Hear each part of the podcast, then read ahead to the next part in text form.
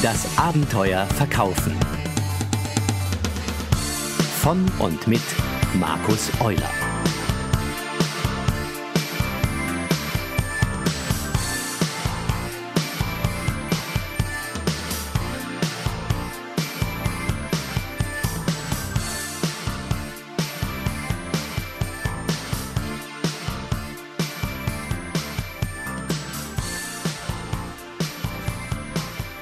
Hallo und herzlich willkommen zu einem neuen Abenteuer Verkaufen. Auch dieses Abenteuer wird euch präsentiert von www.dasabenteuerleben.de. Ja, heute geht es um die Kaltakquise und es ist schön mal wieder vor dem Mikrofon zu stehen. Das war leider in der letzten Zeit viel, viel zu selten. Denn die letzten vier Monate, die habe ich dazu genutzt, um mein neues Buch fertigzustellen, welches sich jetzt gerade im Lektorat befindet. Das Buch heißt Back to Basic, Verkaufen heute. Es kann so einfach sein. Wenn es euch interessiert, den Link für mehr Informationen und auch schon für die Vorbestellung bei Amazon, den findet ihr in den Show Notes. Und bevor ich beginne, möchte ich noch auf etwas hinweisen. Wer bei dem Thema Kaltakquise von mir erwartet, dass er hier die Tipps Nummer 1425 und 1426 bekommt, wie er Menschen am Telefon bequatschen und überreden kann, der wird dazu von mir wenig erfahren, denn genau darum geht es mir nicht.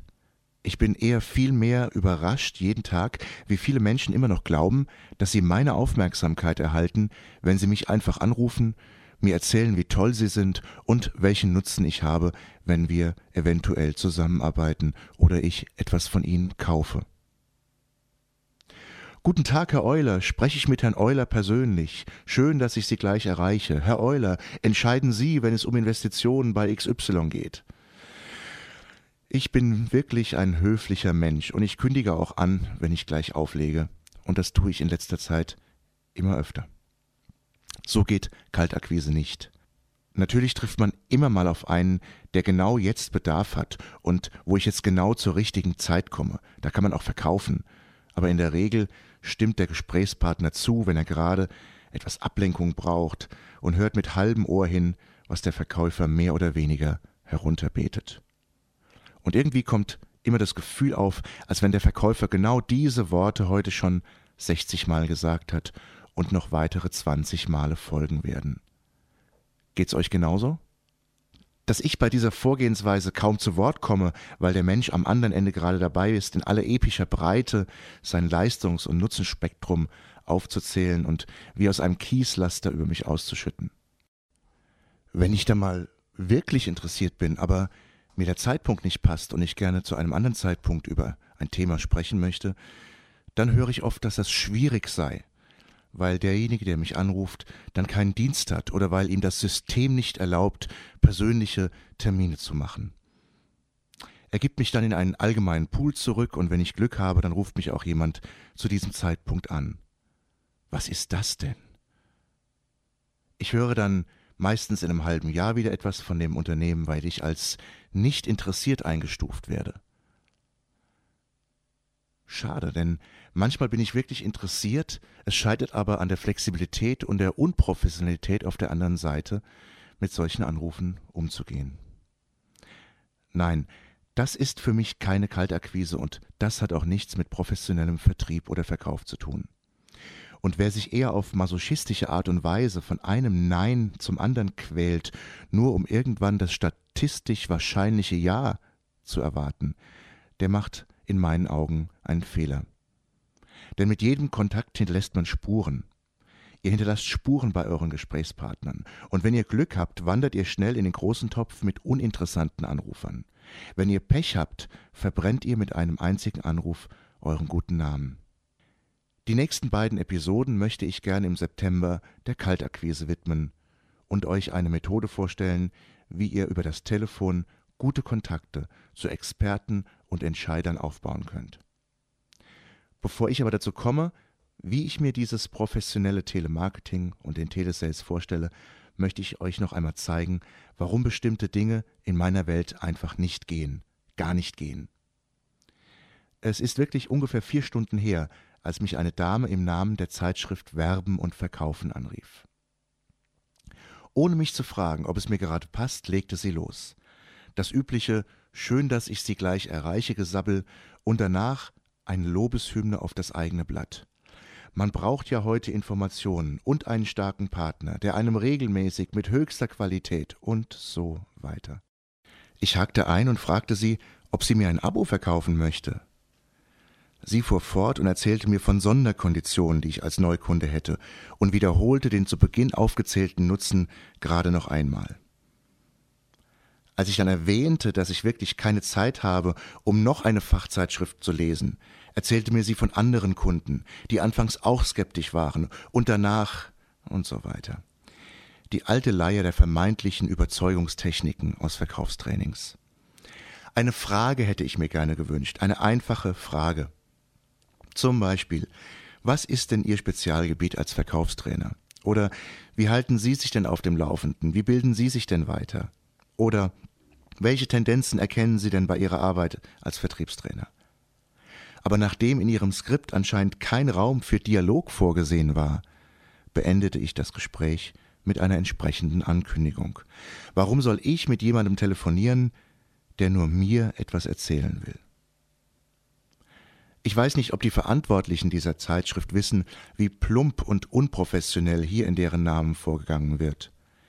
Der große Vorteil am Telefon ist es doch, dass es zwei Enden hat, zwei Enden, eins zum Hören und eins zum Sprechen. Aber der Gesprächsleitfaden dieser Dame berücksichtigt leider nur das Mikrofon, die Hörer sind wohl nicht so wichtig. Und in etwa sechs Monaten, turnusgemäß, erhalte ich wahrscheinlich den nächsten Anruf dieser Zeitschrift. Die Dame von heute Mittag ist dann entweder nicht mehr da oder sie hat ins Bemerkungsfeld geschrieben, dass ich ein unverschämter Kunde bin, der sie überhaupt nicht zu Wort hat kommen lassen und der am Ende sogar aufgelegt hat. Liebe Hörer vom Abenteuer verkaufen, ich unterstelle euch, dass dies nicht die Art und Weise ist, wie ihr euch darstellt und nach außen präsentiert.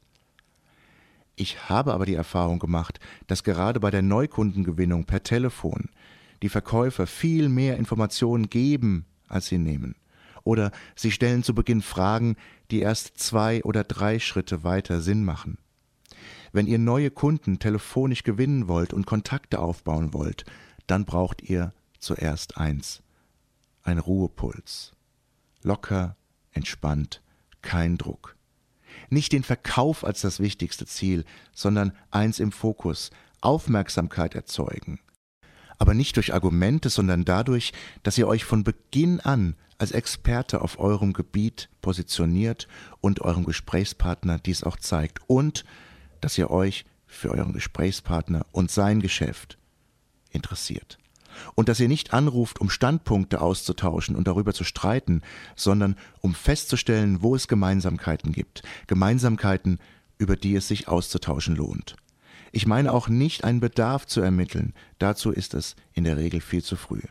Das Erste, was ihr braucht, ist ein Dialog, ein Gespräch. Und dafür könnt ihr eine Menge tun, indem ihr mehr fragt als sagt. Erst die Fragetechnik, dann die Sagetechnik. Es kann wirklich einfach sein. Und im Zeitalter des Internets ist es aus meiner Sicht geradezu fahrlässig, wenn man sich auf Kaltakquisegespräche nicht vorbereitet. Der große Vorteil, die meisten tun es nicht, warum auch immer. Aber der kleine Unterschied macht hier die große Wirkung. Wenn ihr meine Aufmerksamkeit haben wollt, wenn ihr mich anruft, dann bekommt ihr diese auch, wenn ihr ein paar Dinge beachtet. Erstens, sagt mir, wer ihr seid und was ihr tut. Zweitens, fragt mich, ob der Zeitpunkt eures Anrufs mir gelegen kommt. Akzeptiert, wenn ihr nicht gelegen kommt. Drittens, zeigt, dass ihr Experten seid und dass ihr euch zumindest meine Homepage angeschaut habt oder meinen Namen gegoogelt habt. Viertens, seid nicht allgemein, seid konkret. Ich bin konkret und individuell, kein Allgemeingut. Und zum Schluss, seid keine Zeiträuber, sondern gebt eurem Anruf einen Sinn. Es gibt vier Stufen, die ihr am Telefon überwinden müsst, um euch innerhalb weniger Minuten bei eurem Gesprächspartner als Experte, als professioneller Verkäufer zu qualifizieren. Im Gegensatz zu einem Face-to-Face-Gespräch sind die Zeiträume, die ihr dazu zur Verfügung habt, deutlich kürzer. Das heißt, ihr habt etwa 20 bis 30 Sekunden Zeit für jede Phase und die erste Phase ist natürlich am wichtigsten. Ab der nächsten Episode stelle ich euch diese vier Phasen konkret vor und zeige euch an verschiedenen Beispielen, worauf es da ankommt. Bis dahin wünsche ich euch wie immer maximale Erfolge und eine gute Zeit. Für Feedback und Fragen bin ich natürlich erreichbar. Bis zum nächsten Mal, euer Markus Euler. Das Abenteuer Verkaufen. Von und mit Markus Euler.